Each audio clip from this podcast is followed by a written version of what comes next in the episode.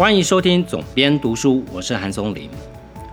每一次只要新的苹果 iPhone 新一代的上市，总是会有一些批评的声音，说它的外观不创新哦，或者是说它的功能不是手机里面最强的。譬如说，最常诟病的就是它的相机镜头画素不是最高。或者是像它的死对头三星，在这一次 iPhone 十四上市的时候，在它的社群上面抛出了好几篇攻击苹果的贴文哦，就说它的荧幕不能折叠，它没有做出任何改变这个行业的一些创新的变革哦。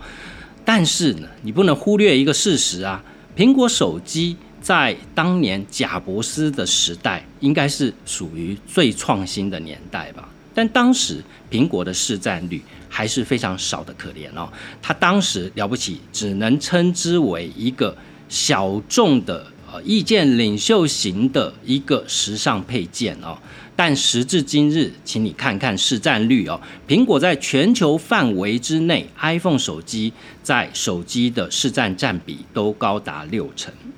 那你会说啊，这这是因为最近这几年的中美贸易战啊，一些中国的。便宜的手机被这个被 ban 掉了，但是如果你看中国内部的市场，苹果手机的市占率还是市占第一哦，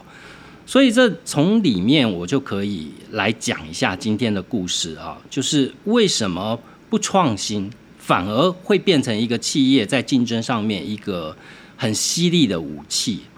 那其实这个现象呢，也不是只有苹果独有哦，在特斯拉这家企业，我们也可以看到，如果你有在常年 follow 特斯拉，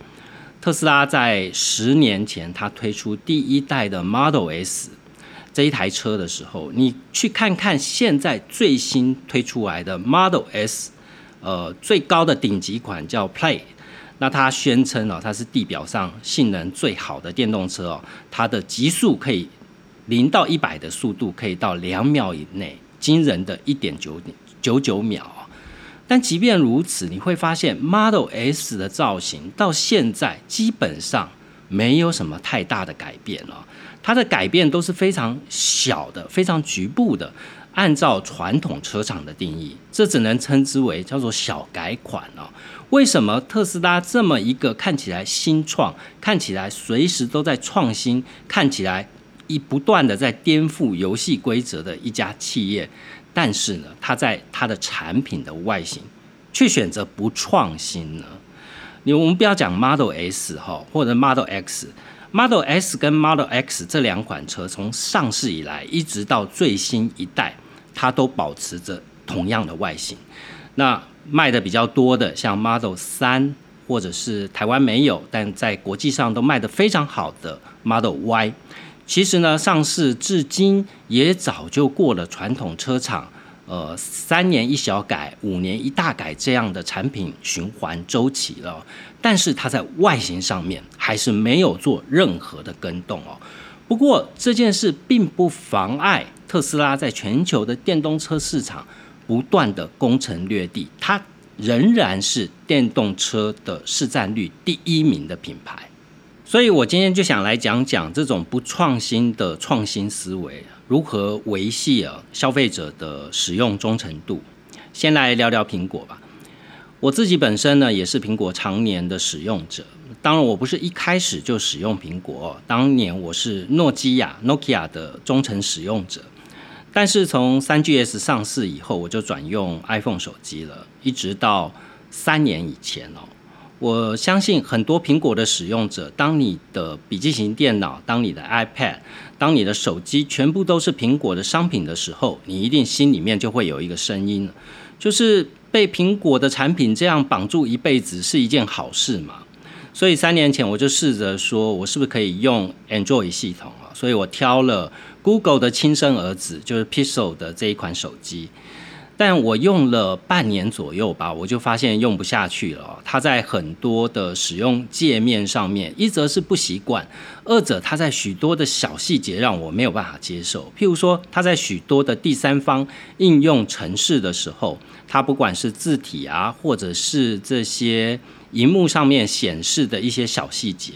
都会让你觉得卡卡的哦。呃，这也不奇怪，因为它是一个开放式的平台哦，所以在每一家的第三方软体在它的平台上面呈现，未必是处于一种完美的状态哦。但 iPhone 终终究它的好处就是让使用者是无痛使用哦。那这一点呢，也是许多 iPhone 的使用者至今仍。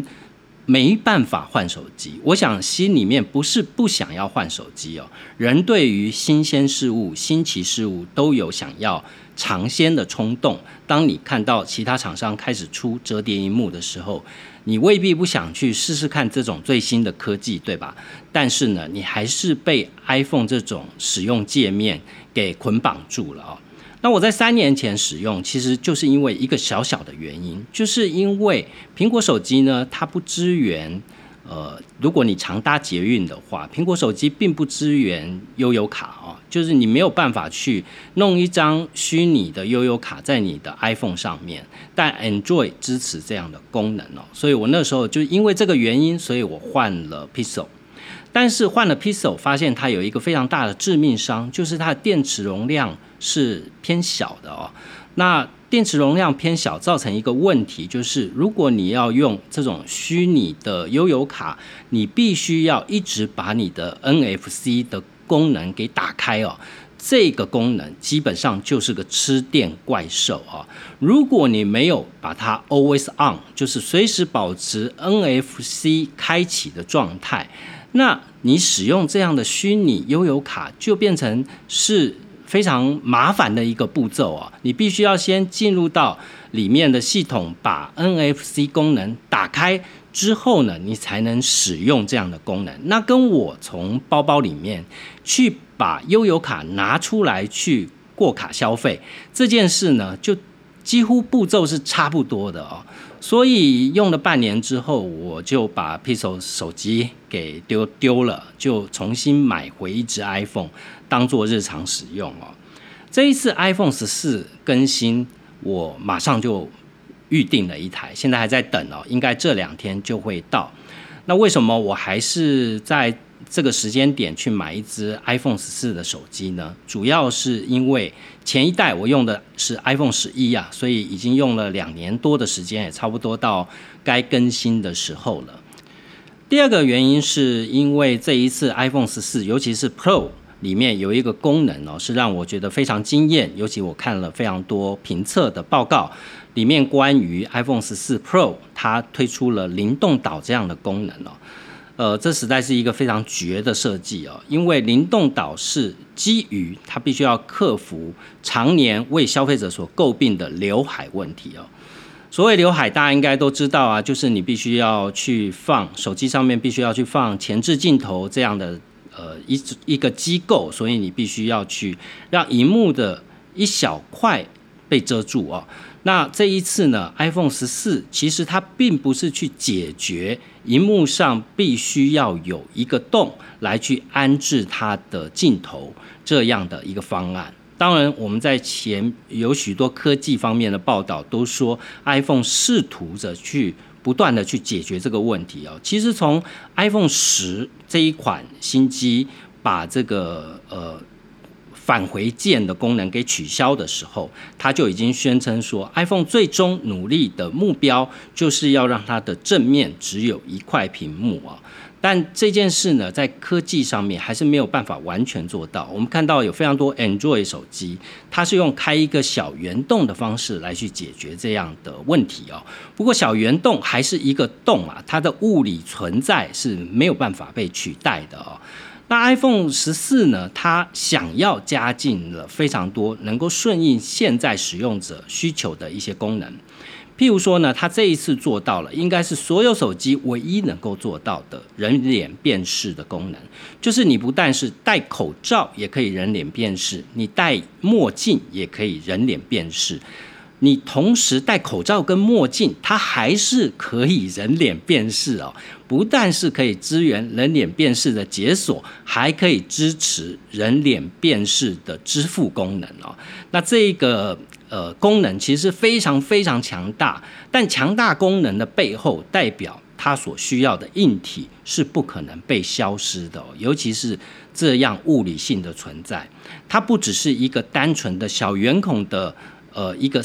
一个小镜头而已哦，它还有一些辨识的功能在里面，所以它的机构不可能太小。在这种情况之下，当然留持维持刘海的设计就变成是不得不的一种取舍。不过这一次 iPhone 它在做呃这个功能的时候，它把刘海的功能变成一个。呃，像是胶囊一样的这样的形状哦，其实我觉得它就是化它的缺点为优点了。那变成胶囊的形状这件事，当然是一件很蠢的事啊，因为你变从刘海变胶囊，到底有什么意义存在呢？但是 iPhone 苹果它就赋予它意义哦，它在这个胶囊上面做了很多的显示功能哦。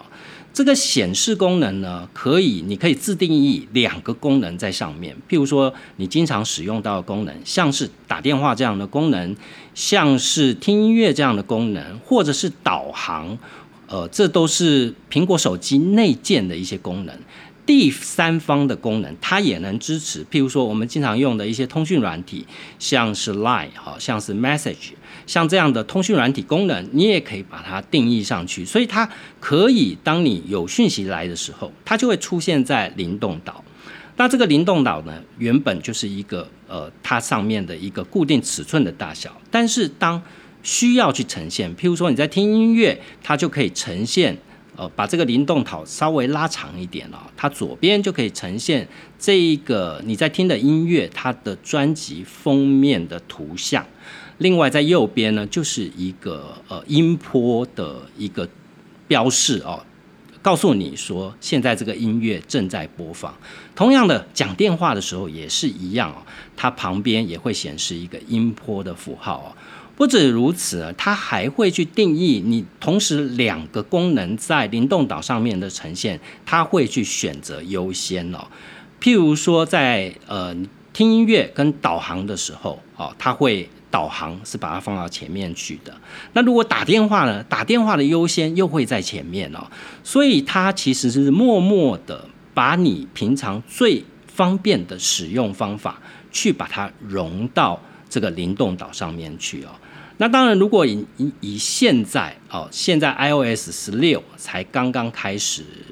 这个发布哦。那未来呢？如果各个第三方软体的开发商不断去更新他们的 App，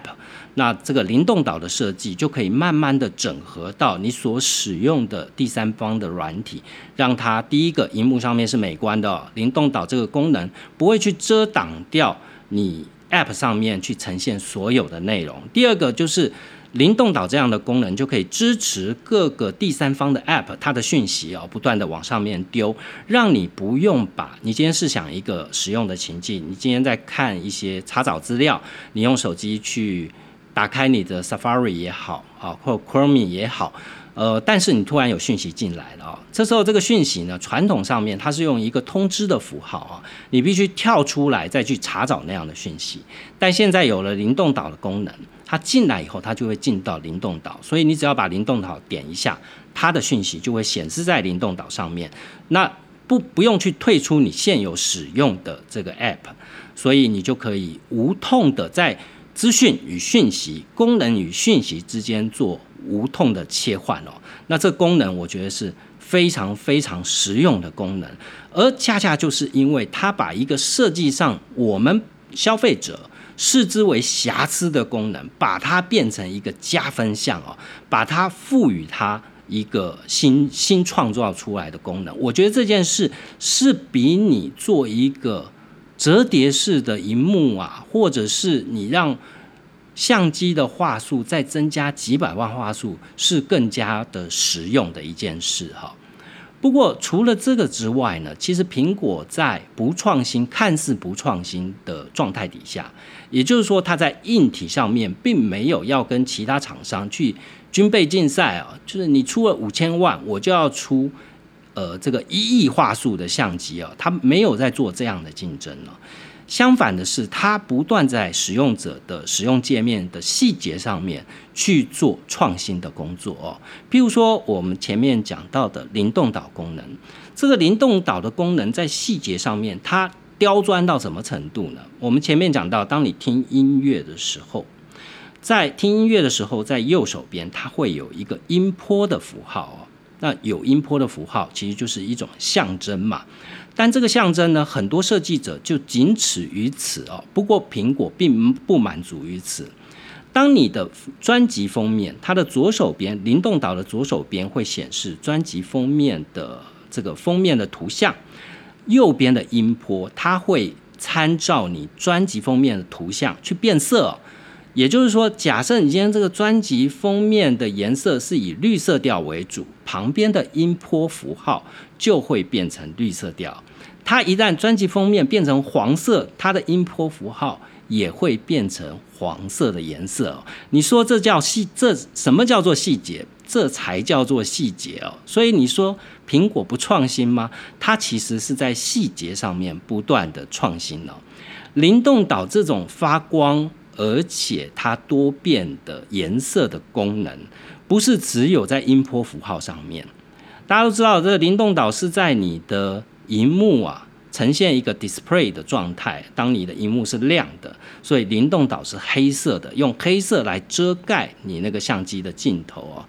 但是当你的荧幕全部都是黑的时候，那这个灵动岛不岂不就是呃不明显了吗？苹果当然也想到这件事啊。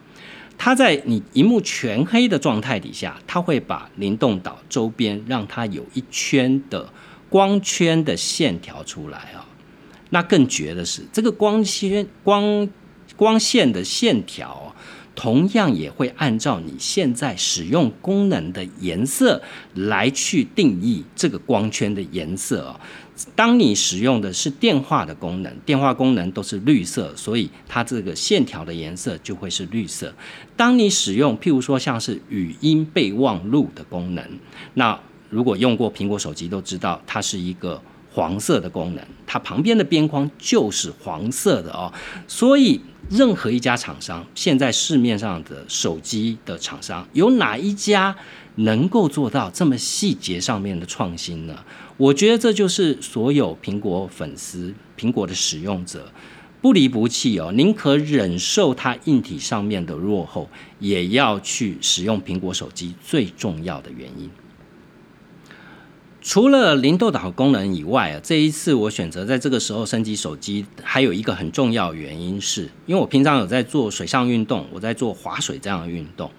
那我们一起划水的同伴呢，会。帮对方把这个你划水的姿势给拍下来哦。其实拍下来不光只是发到社群上面炫耀一下，不是只是这个功能而已，而是当你回家以后，你可以看了我今天划水的姿势哦。因为你在划的时候可能没什么感觉，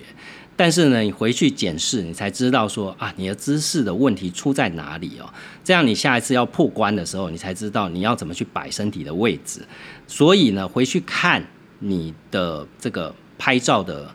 呃，视频是很重要的事情哦。那在苹果手机这一次的功能啊，呃，照相功能的提升，其实呢，它不过就是提升到四千八百万画素这样的镜头而已，看起来没有什么特别的啊。但是，呃，其他的手机厂商老早就推出五千万画素这样的这个手机镜头了。不过，苹果手机的拍照功能其实一向不是建立在高画素的相机镜头上面哦，它其实是运用它的运算速度，它比其他的手机都有更高的运算速度，来去支持影像优化的功能哦。所以在这一次苹果手机的这个拍照功能的更新上面，我看的倒不是四千八百万画素的镜头，而是它支持。因为这个高画素的镜头支持一项功能哦，就是当你的广角相机可以去拍摄这样的四 K 画面的时候，你可以有一个两倍的选择，也就是把你中间的部分给隔放哦。其实这在我们运动的时候，我们抓拍的时候是非常重要的一个功能，就是我们通常都会用广角来拍嘛，人在中间就是会是一个比较小的哦。看不太清楚哦。那如果呢，你要 run in，你把它放大，那你人在运动的时候，你要跟着他的动作来拍，你很容易人就跑出了镜头之外哦。所以我们还是会选择用广角镜头来拍。不过呢，因为它四千八百万，而且它直接内建了就是一个两倍的呃这个模拟的光学镜头啊，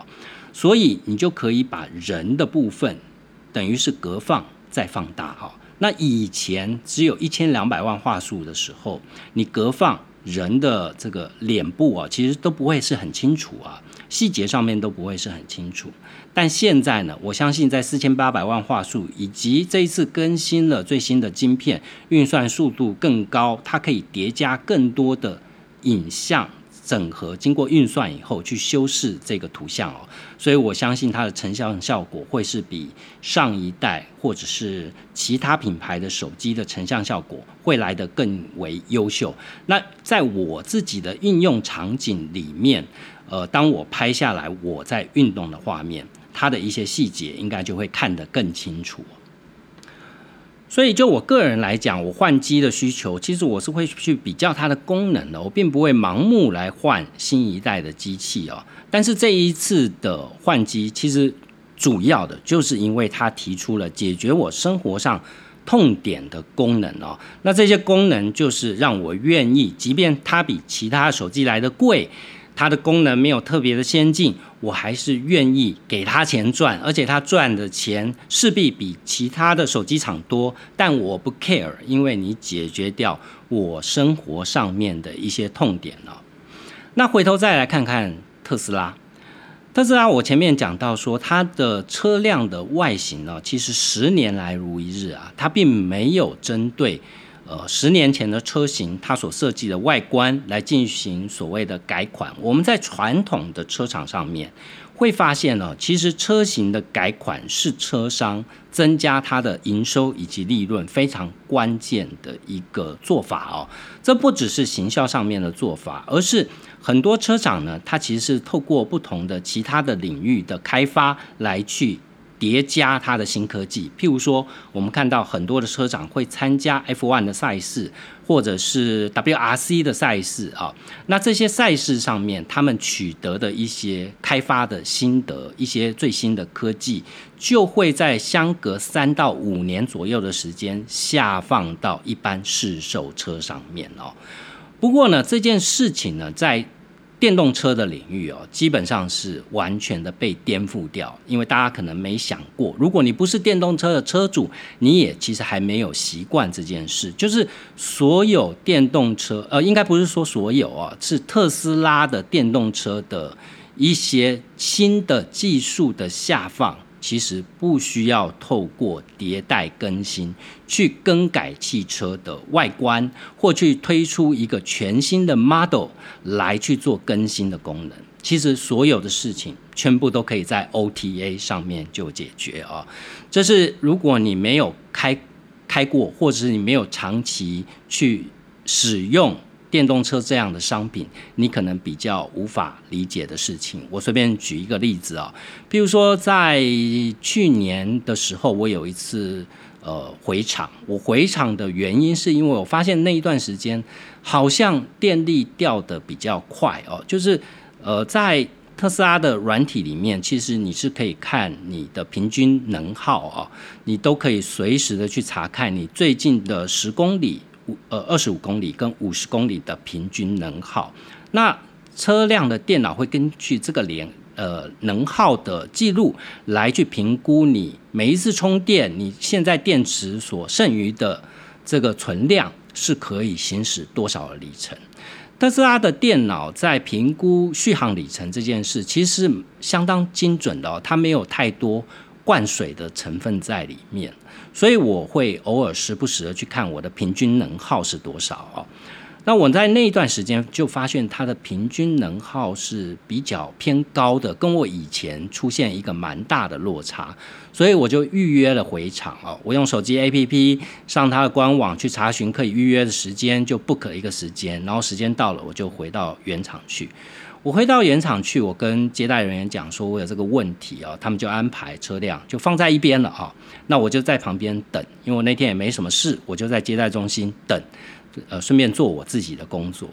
不过我等了一段时间，我发现我的车子一直停在那边了，我非常的纳闷。我说传统汽车维修，你不是就是会把我的车开到维修间里面去嘛？那为什么我的车就一直停在这个接待区的某一个角落，就在那边不动了呢？我就跟接待人员讲说，呃，是不是还需要很长的时间？如果是的话，那我就先离开，我车子就先放这边，我下班以前再过来取。他就说，呃，不用，应该很快就好了。你的车虽然停在那边，但是我们的软体工程师。早就已经，当你开过来没多久，我们就已经开始用远端的连线来对你的车辆，你所说的这个电量的增加的问题哦，去进行诊断。他现在正在跑哦，所以你给他一点时间，应该半个小时之内，你的问题就可以解决哈。那这件事让我非常的 surprise 啊，就是完全颠覆了我们传统。对于汽车的概念，从这个地方小小的地方，我我们也可以看得到，特斯拉其实非常清楚它的目的是什么。它的目的是要用呃这种新能源的方式解决大众出行的问题哦，也就是解决大多数人从 A 点到 B 点这样的交通问题，不管是。能耗上面哦，汽呃电电的成本比汽油来的低哦，或者是这个安静跟舒适度上面，或者是自动驾驶的功能上面了，它其实最终唯一的目的都是要解决让你更方便的、更呃不能说环保啦，但是更低能耗的方式来去达到从 A 点到 B 点这件事情。不过呢，很多传统车厂的迷思都还是在我的车型外观够不够酷炫这件事哈。当然这件事你也不能说不重要啊。很多人买车的依据就是看它外观好不好看了。但是呢，特斯拉很清楚这件事不是它最核心的功能，所以他就不把这件事当做他最终。呃，所有企业付出最大的努力的一个项目啊，你可以把它想做说，苹果之所以不在外观上做太多的跟动，不想办法去弄一个折叠荧幕在这个手机上面，是因为他知道，在还没准备好的时候，我在家更多的新功能，也只是枉然了，因为我并没有去。做好一个使用的场景，啊让消费者使用上面是非常便利的。其实特斯拉是一模一样的哦。呃，同时其实如果你去深究哦，在一个呃汽车企业来讲，现在全球范围之内的电动车的制造，其实大部分都还是传统车厂慢慢的转型到电动车的制造上面。呃，一开始原生就是电动车的车厂啊，其实不是没有，除了特斯拉之外，不是没有，但是终究不是太多啊。譬如说像美国，呃 r u s i 那但是呢，呃，它的产量还没有开出来嘛，哈。那比较开出来产量的，反而是中国的电动车，像是哦，我们经常会听到的蔚来哦，或者是小鹏，或者是理想哦。这些车企其实一开始它都不是做汽车的，它都是一个新创的企业，然后投入了新能源车的制造。但我们看到啊，就是这些车企都存在一个最大的问题，就是他们始终没办法赚钱哦。在我最新看到的数字啊，在中国被称之为这个造车新势力的三家新能源车企公司。我前面讲到的未来、小鹏跟理想哦，它的利润都低于传统车企哦。这三家今年上半年它的净亏损就是人民币九十五点九四亿啊，那相当于台币是四百二十二亿啊。其实这三家新能源车你都不能说他们是一个实验性质的产品，因为他们在中国乃至于都有少部分的这个。电动车是出口到国外去的，他们都卖得非常好。尤其像未来，它是建立一种新的叫做换电系统啊，就是它在中国有非常多的换电站，你车子开进去呢，它下面呃有自动机器人把你底盘下面的电池拉下来，再装一颗新的上去哦，无痛的去解决你充电需要时间这件事，你可能换个电三分钟到五分钟就解决了啊。但是这三家企业。还是处于一种卖车赔钱的状态。如果你去看这三家企业，他们都不只有一个车款哦。未来现在呢，呃，我知道的好像是有三款到四款哦。小鹏也是三款到四款哦。那理想少一点，大概是两款哦。不过他们都不只有一款车，也就是说，他们有一款车卖得很好，他们就在去想说啊，我是不是要满足？因为消费者的需求很多元哦，他可能不完全是。只想要开修旅车，或者是呃，我如果只推出来是轿车，我还是要有修旅车这样的市场在那边等着我，所以他们都开发出了非常多种的车型，还包含像未来走的是高价车，他就想办法要开发低价车的领域哦。小鹏跟理想也是一样的，各自在去攻打不同的市场。但如果你去看特斯拉，它其实没有太多这方面的纠结哦。Model S、Model X 就是针对豪华车的市场，所谓呃美金十万元以上这样的市场啊。Model 三、Model Y 就是针对比较平价的市场，大约是美金五万到八万左右的这样的市场，豪华车市场。所以它的市场区隔，把这两个市场区隔做出来以后，它车型完全不跟动。我自己是开 Model 三哦，我是两千二零二零年这个。买的这台车哦，到目前为止，新的 Model 三其实在外形上面没有任何的变化，它的变化都是在内装上面。譬如说，它内装做了小幅的更动，它的前座的玻璃改成双层隔音玻璃哦，然后在软体上面有一些增加，电池上面做了一些更新。它的续航里程做了一些增加哦，其实都是在这方面做的。至于其他的功能，呃，包含自动驾驶的功能，包含一些界面，譬如说，在我买车的时候，你打左转跟右转灯哦，其实画面上是不会出现任何的显示的，就是中央那一块荧幕不会有任何的显示。但是，或许是看到其他的车厂在这方面去做了一些精进，包含像电子后照镜这样的功能出来哦。像韩国车，好，韩国车的现代，它就有一个功能啊，你打左转灯呢，它就在现在都是液晶荧幕，它就在液晶荧幕上面会显示左后方的镜头拍摄到后方的画面哦，它去弥补后视镜的盲点这样的功能。诶，特斯拉也看到了。他觉得这功能也不错。本来特斯拉的车子都有左右的荧幕，呃的镜头啊，所以做这件事情根本上面不需要去动任何硬体的结构，它只要做一个 OTA 的更新，马上在你的中央的屏幕上面就增加了一个这个新的功能，也就是。当你打左转灯的时候，左后方的盲点视角它就会呈现在荧幕上面，右后方的盲点视角就会呈现在当你要右转的时候就会呈现出来哦。不过就是个 OTA 就解决这个问题，而且这个 OTA 还是不断的针对这个功能不断在更新哦。在这个功能刚推出来的时候呢，它显示的是在中央屏幕的左下方。其实那时候它刚推出来，我就觉得说，哎。使用上面好像有点怪怪的哦，我要看到荧幕最下方，我才看得到，呃，这样的呈现画面了。结果没多久，不过就几个月的时间，他就把它移到上方去哦。所以在许多的创新上面，特斯拉是可以用这样 OTA 的功能，让消费者马上立即无痛的感受到厂商的创新了。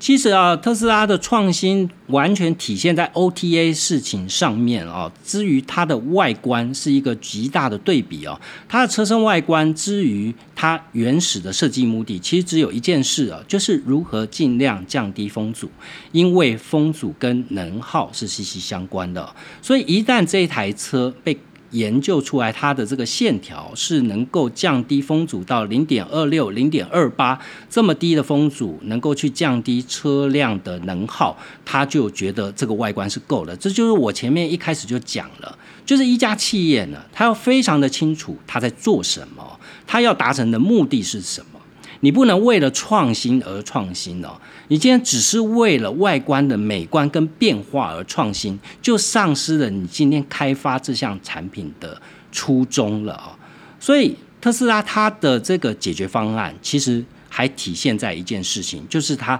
造车成本全面的降低哦。我看到一个数据是，呃，在现在大家都说原物料价格不断的上涨啊，所以理论上汽车制造。的成本应该是越来越高，不过呢，它的造车成本其实是降低的非常多的哦。从二零一七年，特斯拉每造一辆车需要花费的是八万四千美金，其实相当于台币两百六十三万哦。这个造车的成本也代表说，特斯拉造车其实是亏钱在卖的哦。即便是那时候一台 Model S 可能要卖到三四百万，但是两百六十三万的造车成本，再加上一些 shipping 的费用啊，一些进出关的费用啊，其实特斯拉根本是赚不到钱的。但是现在特斯拉造一部车，它的制造费用是呃大约三万六千美金，也就是相当于台币一百一十二万哦，这个成本省下来。将近一倍多，哦也就从六六两百六十三万降到一百一十二万其实这里面省最多的，我们大家都会以为是电池啊，会不会是现在新一代的电池哦？它的制造成本比较低，但其实不是哦。它制造成本降最多的其实是车身的结构哦。这个车辆的设计所带来的车身结构呢，它其实在。特斯拉的超级工厂里面，不断的去想办法把车身结构给模组化。我之前回到特斯拉原厂去进行保养啊，或相关的这个工作的时候，而我回去呢接待我的技师，其中有一位他是从保时捷过来的，他说他在保时捷学了几年，但是呢，他想要学学跟电动车有关最新的一些知识，所以他就到特斯拉上班了。那他那时候就说。特斯拉其实是一个呃完全不按牌理出牌的一家车呃车辆的制造商。为什么？因为传统车辆它必须建立在一个平台，呃上面会有一些结构啊。那大家想当然了，我必须要有一个底盘，我在底盘上面要有一个车子的结构啊，从这里面去发想一台车该怎么造。但是特斯拉它是想办法去减少最多的结构哦。也就是说，我能不能办法用一体成型的方式，一次就把我车子的模组给建立起来呢？那这样在传统车厂上面其实匪夷所思的，因为呃，它都已经常年建立好了非常多的分工哦。也就是说，可能有非常多周边的第三方的开发商在帮他做这些东西，像是呃悬吊啊，像是车子的一些结构啊，可能都有第三方的车。的工业在做这些事，但是特斯拉不是哦，他想办法在超级工厂里面，我能不能直接就压出来一片车子的这个底盘，或压出来一片整个的结构哦？他尽量去减少组件零件的数字，所以它的零件的数字是一般传统车辆的一半，甚至一半都不到哦。那这件事呢，也让整体的制作的成本会变得。比较越能够越来越低哦，很多人都不了解说为什么特斯拉的车子上面没有按键这件事，就是为什么它全部的功能都整合到一个屏幕。当然，直观上面来讲说，你会觉得啊，这是为了展现它科技的一面哦，就是说它不再透过机械性的物理按键来去指挥车子达成某一个功能，全部都由电脑来指挥哦。但其实这不是真正特斯拉的目的。特斯拉目的是为了尽量减少大量且复杂不同型号的零件哦，这才是降低成本最重要的目的。你想，你今天要增加一个物理按键，你就必须要增加一个物物理按键的生产的程序哦。这个程序是无论如何无法避免的。从另外一个呃，我使用者的经验来看哦。大家都知道，在不同的等级的车子，它会给你不同的功能。譬如说音响系统，呃，好的车子哦，比较高等级的车子，它会给你比较好的音响系统，有多少支喇叭，什么样的效果啊，对吧？甚至跟一些呃大厂，像 Bose 或者是这个 h a m Carton 来去做联名合作的音响系统啊。你在特斯拉上面看不到这样的东西哦，不管是最基本的基本款，或者是高最高级的高级款，它里面的喇叭数字都是一模一样的。但是它在销售的时候，不同的车辆的价格、待遇的功能还是不一样啊。它内建一一共是我记得是十三支喇叭吧，但是它用一个很聪明的做法啊，就是基本款我只开其中的六支喇叭。但是高阶款呢，我就用 OTA 打开所有的喇叭哦，十三支喇叭都是可以做动的，用这种方式来去区隔。那如果你从传统车企的概念，你就会觉得，哎，这不是浪费成本吗？基本款的车不就装六个喇叭就好了？你为什么要多装那些喇叭呢？但特斯拉的思维不是这样哦，特斯拉的思维是，我一次装好一次一个 model。哦，这个 model 我全部只是用 OTA 来去控制它不同 model 的一些功能，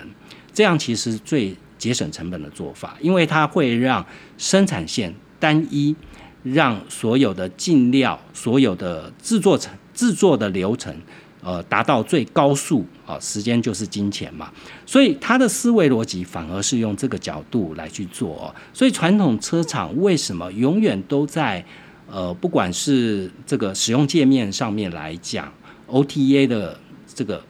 呃友善度来讲，或自动驾驶的精准度来讲，都跟不上特斯拉。其中最最重要的还是思维上的不同。讲了这么多关于苹果跟特斯拉，他们看似不创新，但却在细节上面不断创新的一些思维。那这样的思维到底怎么用在我们自己上面呢？其实你是可以深切的去反思哦。其实我想在想这两家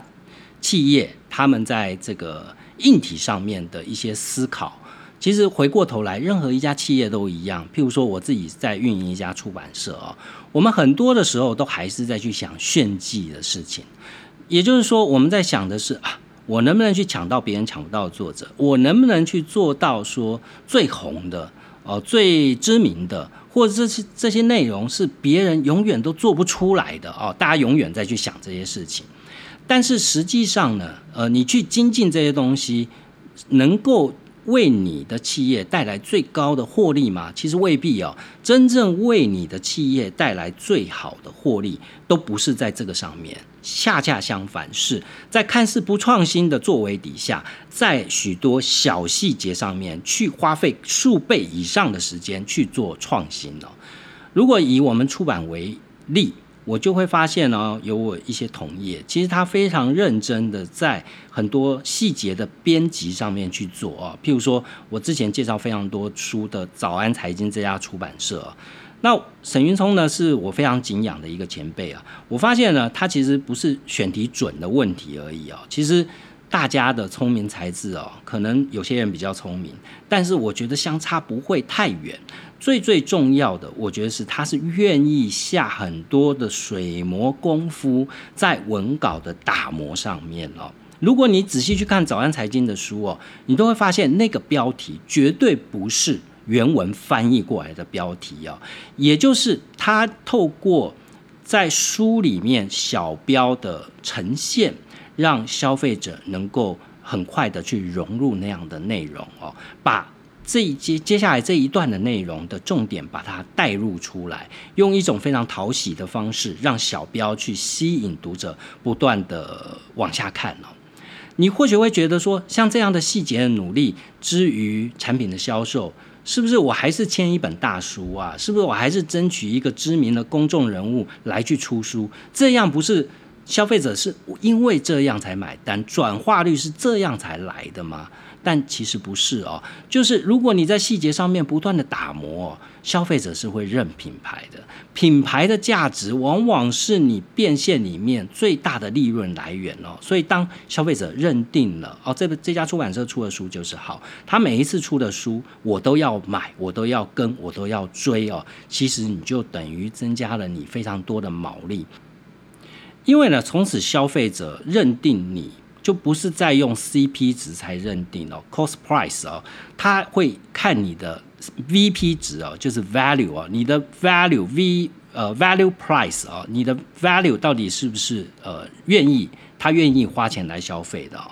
那如果你是永远在 cost price 上面去做挣扎哦，你永远就只能赚那三五趴的利润哦。但如果你有 value 的话哦，其实你让消费者愿意让你赚三五十趴哦，他就不会去斤斤计较说你这一颗镜头多少钱啊，你整个组装起来你的成本是多少钱啊？所以你只能加个百分之十五卖给我哦。所以这我觉得是企业在经营上面呢很重要的一个指引，就是它可以让你更专心在你该做的事情上面了。刚刚讲的是我们出版上面的这个内容上面的编辑，对吧？那如果行销上面，我觉得也是一样啊。如果很多的出版同业应该都知道，呃，在行销上面有很多赠品的规划上啊，其实都是用叠加的方式去规划啊。我觉得让他觉得有一个呃物超所值哦，我买买这个东西很便宜哦，他还送我东西哦，呃，我买一本铸铁锅做菜的书，他还送我橄榄油啊。那我就会觉得好像消费者会因此而买单哦，但实际上这样的做法哦，其实最没有创新的做法哦。其实最有创新的做法是你必须要想办法从你的内容里面生东西出来哦。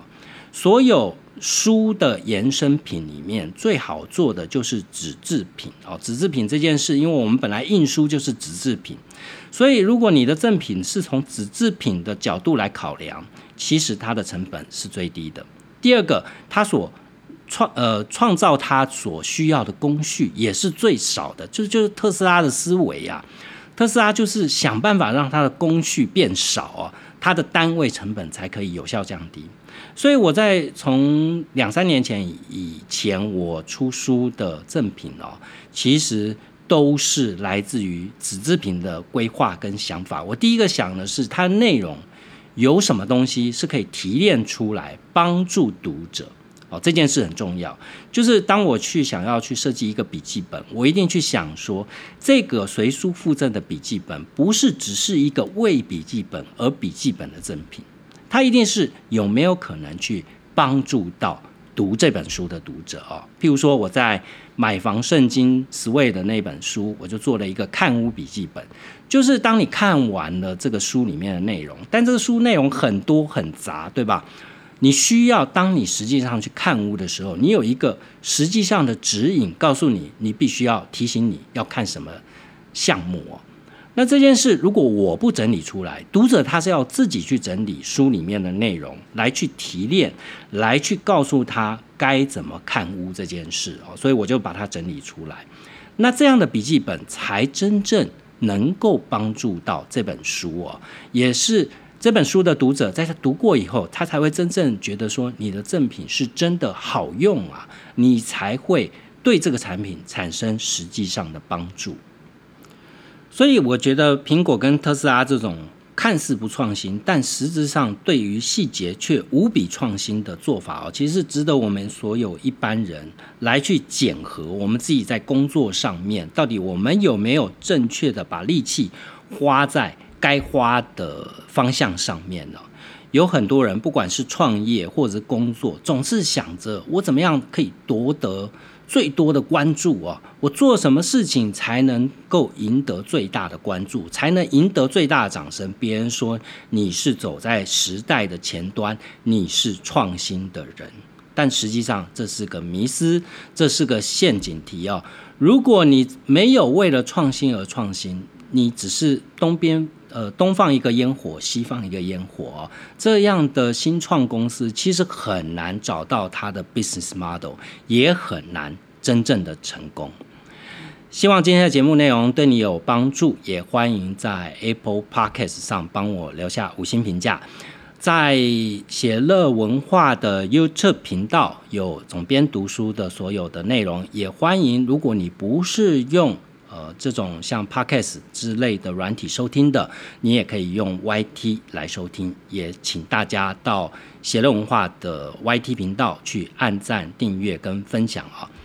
我们下一集节目见。